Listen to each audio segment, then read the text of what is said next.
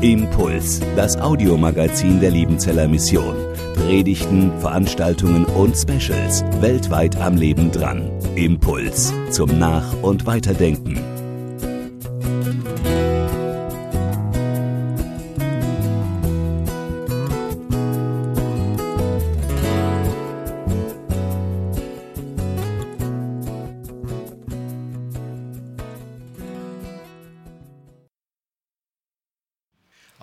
Meiner Seite ein herzliches Grüß Gott heute Morgen.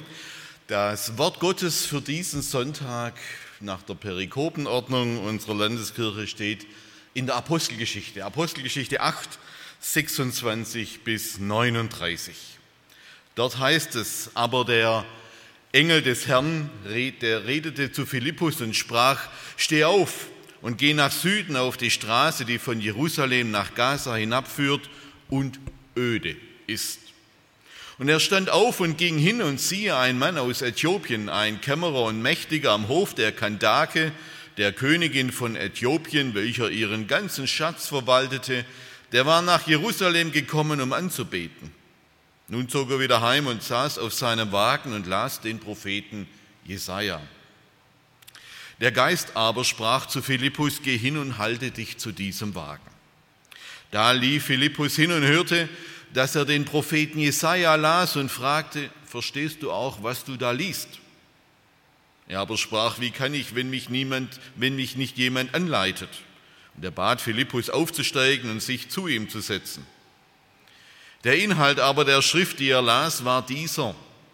Wie ein Schaf, das zur Schlachtung geführt wird und wie ein Lamm, das vor seinem Scherer verstummt, so tut er seinen Mund nicht auf. In seiner Erniedrigung wurde sein Urteil aufgehoben. Wer kann seine Nachkommen aufzählen? Denn sein Leben wird von der Erde weggenommen. Da antwortete der Kämmerer dem Philippus und sprach, ich bitte dich, von wem redet der Prophet das? Von sich selber oder von jemand anderem?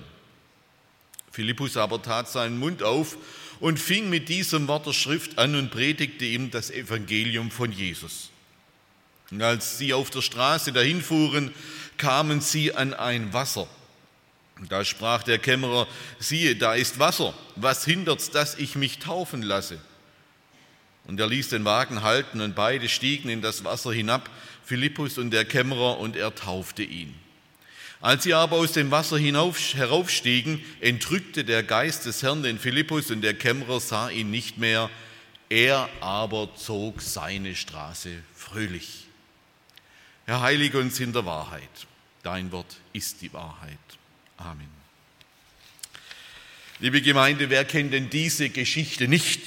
Der Kämmerer aus Äthiopien, der ist in das kulturelle Gedächtnis des Abendlandes eingegangen, so wie der verlorene Sohn, so wie der Zöllner Zachäus, so wie die Weihnachtsgeschichte. Diese Geschichte, die gehört zum Grundrepertoire, zur Lieblingsstory aller Kinderkirchhelfer, aller Jungscharleiter, aller Evangelisten und natürlich auch aller Prediger. Es gibt nicht viele Geschichten, in denen sich besser und bildhafter beschreiben lässt, wie ein Mensch zum Glauben an Jesus kommt. Da ist ein Mensch, der hat Sehnsucht nach Gott, sonst würde er nicht von Äthiopien nach Jerusalem pilgern. Da ist ein Mensch, der Gottes Wort verstehen will, sonst kauft er sich keinen Jesaja-Kontext und liest den im Wagen mir wird es immer schlecht, wenn ich im Auto lese, aber der ist richtig dran. Er liest bei schunkelnder Fahrt diesen Propheten Jesaja. Da ist ein Mensch, der nur Bahnhof versteht beim Lesen und der durch einen Evangelisten die Schrift erklärt bekommt, der dadurch zum Glauben kommt und sich taufen lässt. So muss das sein. Idealer geht es überhaupt gar nicht. Ein Musterbeispiel für Evangelisation und ja, Millionen von Menschen haben es so oder ähnlich selber erlebt und Gott gefunden. Ich predige heute zum fünften Mal in meiner Karriere als Prediger, Pfarrer über diese Geschichte. Wenn man so oft predigt, dann ist man etwas versucht, mal beim schon Gehaltenen nachzugucken, was hast du denn letztes Mal so gepredigt. Meine Frau hat vor zwei Tagen einen Salat für eine Grillparty gemacht und sie sagt, nein, ich mache den ersten Morgen an, weil frisch ist es besser. Frisch ist es besser. Ich habe mich noch mal hingesetzt und überlegt, da gibt es doch noch ein paar Aspekte, die du noch gar nicht gesehen hast. Und über diese paar Aspekte, die ich noch nicht gesehen habe, und vielleicht ist einer dabei, den Sie auch noch nicht gesehen haben, über diese paar Aspekte möchte ich heute diese Predigt halten. Das erste, ein Forscher-Evangelist bricht alle Regeln. Die Apostelgeschichte, die beschreibt ja die Ausbreitung des Evangeliums und das Grundkonzept dieser Ausbreitung wird in Apostelgeschichte 1, Vers 8 beschrieben. Ihr werdet die Kraft des Heiligen Geistes empfangen, sagt dort der auferstandene Jesus zu seinen Jüngern, und der auf euch kommen wird, und ihr werdet meine Zeugen sein in Jerusalem und in ganz Judäa und Samarien bis an das Ende der Erde. Und jetzt beschreibt die Apostelgeschichte, wie in Jerusalem eine Gemeinde entsteht, wie die Apostel in Judäa evangelisieren, wie das Evangelium durch diesen Philippus nach Samarien kommt, wie es durch andere Christen nach Antiochien kommt, wie es durch Barnabas und Paulus nach Kleinasien und dann nach Europa und schließlich bis nach Rom kommt. Und zwischendrin steht diese Geschichte, wie das Evangelium durch diesen äthiopischen Finanzminister nach Afrika kommt. Für uns ist das ja selbstverständlich. Menschen hören das Evangelium, kommen zum Glauben, lassen sich taufen, beginnen ein neues Leben mit Jesus Christus. Aber so selbstverständlich, wie es da beschrieben wird, ist das alles gar nicht.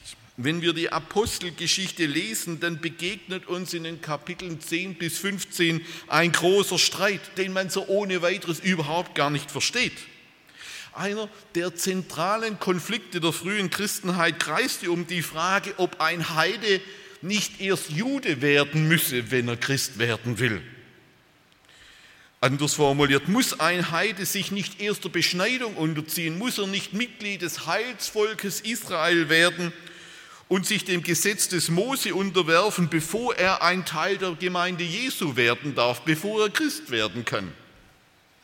Die Grundüberzeugung, die auch die Jünger und die Apostel Jesu in der Apostelgeschichte zunächst einmal geteilt haben, war diese ganz und gar jüdische Überzeugung. Menschen werden Juden, wenn sie Christen werden wollen. Und wenn er an den Messias der Juden glauben will. Und dann lesen wir erst in Kapitel 10, wie Petrus im Haus des Cornelius vom Heiligen Geist förmlich zum Umdenken gezwungen wird. Der Heilige Geist nötigt ihn zu der Erkenntnis, dass Menschen nicht erst Juden werden müssen, um zu Jesus und seiner Gemeinde gehören zu können. Wir verstehen diese Frage ja heute kaum noch. Wir sitzen da und denken, wie kann man nur, das ist doch völlig klar. Nein, es war für diese ersten Christen überhaupt nicht klar. Diese Frage, die hat die frühe Christenheit fast zerrissen und sie wurde letztlich erst auf dem Apostelkonzil, das dann erst in Apostelgeschichte 15 erzählt wird, letztlich geklärt. So, und jetzt dämmert Ihnen und mir vielleicht ein wenig, was da in Apostelgeschichte 8 und damit lange vor der Klärung dieser Frage passiert ist. In Apostelgeschichte 8 am Anfang, im ersten Teil dieses Kapitels, da evangelisiert dieser Philippus in Samarien, der Hauptstadt Samaria, unter den Samaritern das waren keine richtigen Juden, die waren aus jüdischer Sicht nicht so recht koscher. Das war so eine halbheidnische Mischbevölkerung. Und die erste Frage, die sich ja stellt, warum macht der Philippus das überhaupt? Wie kommt denn der dazu, einfach dahin zu gehen und da zu evangelisieren? Kann ja jeder kommen. Der war doch einer der sieben Armenpfleger in Jerusalem, die eigentlich zur Versorgung der griechischsprachigen Witwen bestellt worden sind. Der war Diakon, der war Tischdiener auf Deutsch. Der gehörte zur Abteilung Essen auf Beinen. Warum evangelisiert er auf einmal in Samarien? Wer hat das dem überhaupt erlaubt? Wer hat den überhaupt dorthin gesandt? Verstehen Sie, wenn Sie Chef eines solchen Mitarbeiters sind, dann können Sie jeden Tag dreimal in die Tischkante beißen. Da bricht einer alle Regeln, hält sich an keine Vorgaben, so einer bringt Sie emotional absolut an die Grenze. Und dann kommen diese Samariter auch noch zum Glauben. Und dann tauft er die auch noch. Darf der das überhaupt? Und dann heißt in Vers 14, als aber die Apostel in Jerusalem hörten, dass Samarien das Wort Gottes angenommen hatte, sandten sie zu ihnen Petrus und Johannes. Wieso Petrus und Johannes? Um es mal so zu sagen, die beiden hatten keinen Ordens für Philippus dabei. Die waren möglicherweise not amused über das, was der da machte. Die mussten kontrollieren, die mussten prüfen, was der da eigentlich macht, die mussten nach dem Rechten sehen. Und jetzt kommen wir zu unserer Geschichte. Derselbe Philippus wird vom Heiligen Geist an die Straße nach Gaza geschickt. Ich kann mir lebhaft vorstellen, ich weiß nicht, ob die Kollegen in Jerusalem, Petrus und Johannes und die anderen Apostel das mitbekommen haben. Wenn sie es mitbekommen haben oder wenn sie es nachher gehört haben, dann kann ich mir schon denken, wie die mit den Augen rollen und sagen, aha, Kollege Philippus ist wieder auf Extratour, hält sich an keine Regeln, an keine Ordnungen, an keine Dienstanweisung. Philippus war das Enfant terrible der frühen Gemeinde. Der taufte Leute, bei denen die Apostel noch gar nicht so sicher waren, ob man die überhaupt taufen sollte. Und jetzt trifft er an dieser Straße auf diesen Kämmerer aus Äthiopien. Der war auf dem Heimweg von einer Pilgerreise der Kämmerer war ein sogenannter Gottesfürchtiger. Er gehörte zu den vielen Nichtjuden der antiken Welt, die an den Gott Israels glaubten. Er war einer von den vielen Nichtjuden, die angezogen wurden von diesem jüdischen Glauben und die dabei sein wollten, die dazugehören wollten zu diesem Gott und seinem Volk. Im Neuen Testament begegnet uns übrigens eine ganze Reihe von diesen Menschen. Der Hauptmann von Kapernaum, der stiftet den Juden eine ganze Synagoge. So was machte nicht jeder römische Offizier. Nein, das war ein Gottesfürchtiger. Der Hauptmann Cornelius, in dessen Haus nachher Petrus diese Entdeckung macht, dass der gar nicht erst Jude werden muss, sondern dass dem der Heilige Geist geschenkt wird. Da gab es die Purpurhändlerin Lydia, die vermutlich auch zu diesem Kreis gehörte. Die gehörten eigentlich, sie wollten eigentlich dazugehören, aber sie konnten dann doch auch wieder nicht so ganz dazugehören.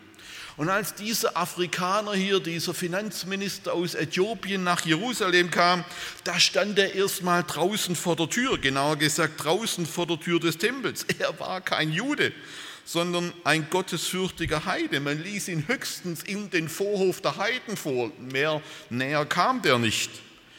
Er konnte den Tempel höchstens über drei Mauern hinweg sehen. Mehr konnte er nicht sehen. Der konnte auch nicht Proselyt werden, weil er sich nicht beschneiden lassen konnte. Martin Luther wollte Ihnen und mir das ja alles ersparen, aber weil jetzt die Kinderkirche im Kinderprogramm ist und wir jetzt das Erwachsenenprogramm haben, können wir, nein, ich muss darüber reden. Der griechische Text sagt es sehr klar. Der Mann war ein Eunuch, der war entmannt. Das war die antike Bedingung für einen Ministerjob bei der Königin Kandake in Äthiopien. Das war die Bedingung für einen Ministerjob bei vielen Königinnen in der antiken Welt. Man wollte da auf Nummer sicher gehen. Bei dem gab es nichts mehr, was man hätte beschneiden können. Als Eunuch war er, was das Judentum, den Tempel und die Volkszugehörigkeit angeht, definitiv draußen vor der Tür. Nach dem mosaischen Gesetz war ihm der Zutritt verboten. Selbst wenn er es hätte wollen, er konnte kein richtiger Jude mehr werden. Und auch in der frühen Urgemeinde, und dämmert es Ihnen vielleicht, war nicht klar, ob so einer überhaupt Teil der Gemeinde sein könnte. Vor dem Hintergrund dessen, was ich erklärt habe, war das ja eine ungeklärte Frage. Wenn man erst Jude werden muss, um Christ sein zu können, wenn man erst beschnitten werden muss, um zu dieser Heilsgemeinde zu gehören, was macht man dann mit so einem Freund? Kann der dazugehören oder nicht? Für solche Fälle braucht man einen Philippus der vom Heiligen Geist getrieben die Grenzen überspringt, die Bande durchbricht, der diesem Afrikaner das Evangelium verkündigt, ihn zum Glauben führt und ihn kurzerhand tauft, Regeln hin, Ordnungen her, damit dieser Minister seine Straße fröhlich ziehen kann.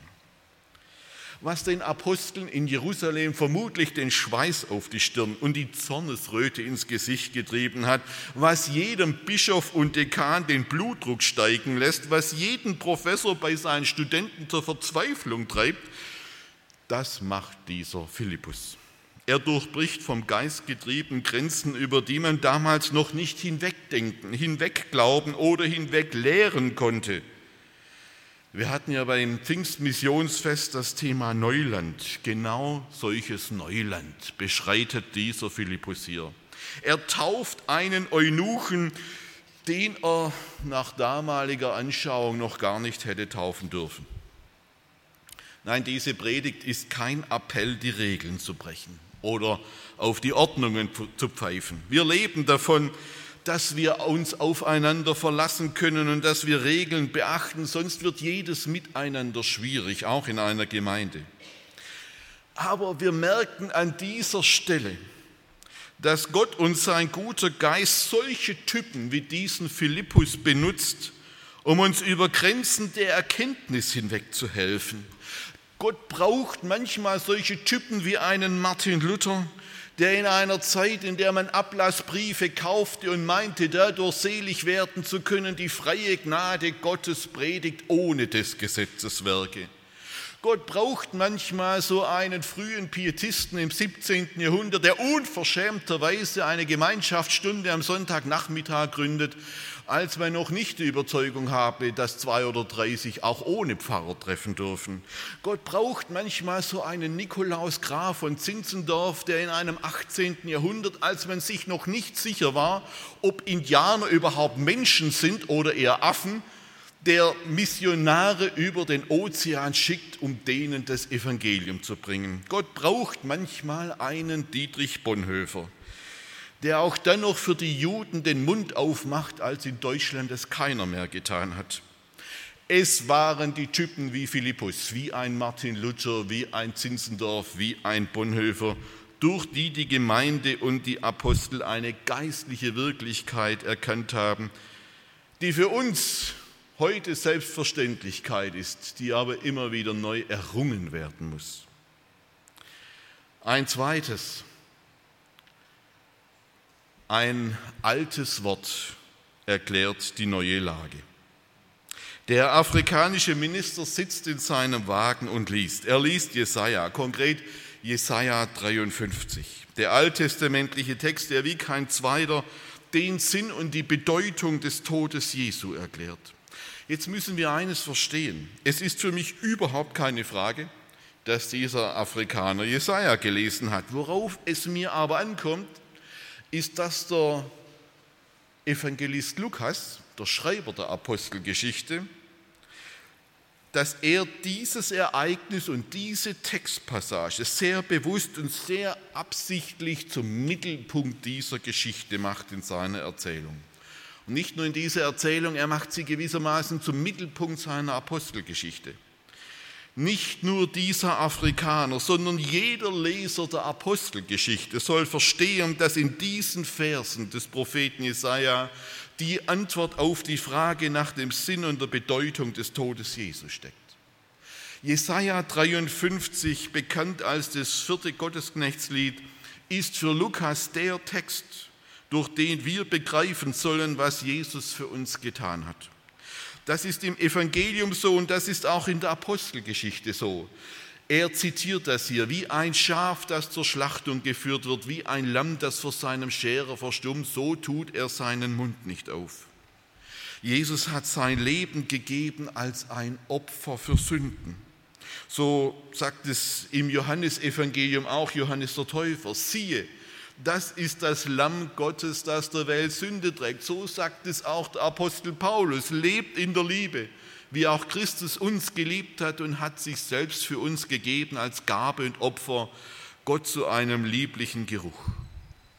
Er ist nicht nur der Heiler, nicht nur der Wundertäter, nicht nur der Befreier, nicht nur der Freund der Witwen und Waisen, nicht nur der gute Mensch von Nazareth, Nein, Johann Ludwig Konrad Allendorf hat es in seinem berühmten Lied auf den Punkt gebracht, Jesus ist kommen, ein Opfer für Sünden. Sünden der ganzen Welt trägt dies Lamm. Sündern die ewige Erlösung zu finden, stirbt es aus Liebe am blutigen Stamm. Abgrund der Liebe, wer kann dich ergründen? Jesus ist kommen, ein Opfer für Sünden. Und so hat Paul Gerhard mit vollem Recht gedichtet, ein Lämmlein geht und trägt die Schuld der Welt und ihrer Kinder.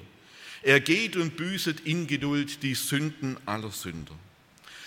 Wir leben in einer Zeit, in der es heute einen Sturm der Entrüstung über diese Verse und Aussagen gibt. Es gibt viele Kritiker, die sagen, wir sollten so etwas nicht mehr singen. Und einer der bekanntesten Kritiker ist der Theologe Klaus-Peter Jörns. Er schreibt, solange die Kirchen im Abendmahl sagen, Jesus sei zur Vergebung der Sünden einen Opfertod gestorben, bleibt auch das Christentum eine Opferreligion, die tödliche Gewalt mit Gott verbindet und damit legitimiert. Und noch ein bisschen polemischer hat es vor einigen Jahren der Journalist Arno Wittmann in der Berliner Zeitung geschrieben. Was für ein Vater, der solche Opfer fordert. Heute riefe man das Jugendamt. Aber Philippus und Lukas und das ganze Neue Testament bleiben dabei. Ja, Jesus hat sein Leben als ein Opfer hingegeben. Er ist für uns gestorben und er tat das, das was, das, er tat etwas, da war Gott selbst in Christus und versöhnte die Welt mit sich selber. Da hat nicht ein Vater einfach emotionslos seinen Sohn geschlachtet, sondern da war Gott in Christus und versöhnte die Welt mit sich selbst. Was für ein Geheimnis. Und das ganze Neue Testament sagt, nein, es war nicht ein blutrünstiger Gott in emotionsloser Brutalität, sondern was für ein Abgrund der Liebe tut sich hier auf. Was Lukas uns hier sagen will, ist Folgendes. Wer an Jesus, dem Opferlamm Gottes, vorbeigeht, der geht an Jesus vorbei. Es ist populär geworden, dass sich jeder heute seinen eigenen privaten Jesus bastelt, so wie es ihm passt, wie er es schön findet. Ästhetik spielt eine große Rolle. Aber wir sollen Jesu Kreuz verstehen lernen durch Jesaja 53. Dort wird er angekündigt, dort wird er verkündigt und dort wird sein Kreuz verstehbar. Zum Schluss ein öder Ort wird zum Treffpunkt mit Gott. Noch so ein kleines Detail dieses Textes. Dieser Afrikaner war gekommen, um Gott im Tempel in Jerusalem zu begegnen, zumindest im Vorhof der Heiden. Wie gesagt, weiter kam der gar nicht. Ich weiß nicht, in welcher Stimmung der die Heimreise angetreten hat, aber jetzt befand er sich auf der Straße von Jerusalem nach Gaza und Lukas schreibt, dass dies eine öde Straße war. Und hier auf dieser öden Straße begegnete ihm Philippus und Philippus, in Philippus begegnet ihm der lebendige Gott. An einem Ort, wo er es sich nicht hätte träumen lassen. In uns allen, in Ihnen und in mir wohnt die große Sehnsucht nach Gott. Und dann suchen wir Gott. Und wir suchen ihn an Orten, wo man sagt, dass man ihm begegnen könne. Ja, und manchmal erfahren wir Gott, Gott dort tatsächlich, in einer Predigt, in einer berührenden Begegnung, in einem seelsorgerlichen Gespräch, manchmal aber auch nicht. In dieser Geschichte macht uns Lukas klar, Gott lässt sich nicht nur an besonderen Orten finden, nicht nur in Kirchen, nein, er lässt sich auch an öden Orten erfahren, zum Beispiel in Gefängniszellen, in den Krankenzimmern oder in den Sterbezimmern. Ich weiß nicht, auf welcher öden Straße Sie gerade unterwegs sind. Ich weiß nicht, welche Durststrecken Sie gerade durchwandern müssen, welche Wüstenerfahrungen Sie zurzeit aushalten müssen. Aber halten Sie doch mal die Augen offen.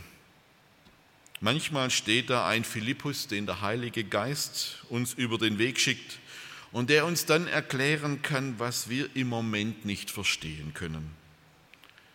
Wenn wir die Augen aufhalten und diese Philippusse nicht übersehen, dann kann es passieren, dass wir plötzlich auf einem öden Weg unsere Straße auch fröhlich ziehen. Amen.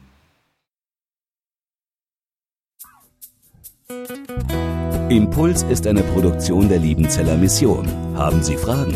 Würden Sie gerne mehr wissen? Ausführliche Informationen und Kontaktadressen finden Sie im Internet unter www.liebenzell.org. Die Liebenzeller Mission produziert ebenfalls das Fernsehmagazin Weltweit am Leben dran. Informationen zur Sendung und zum Empfang gibt es unter www.weltweit-magazin.de.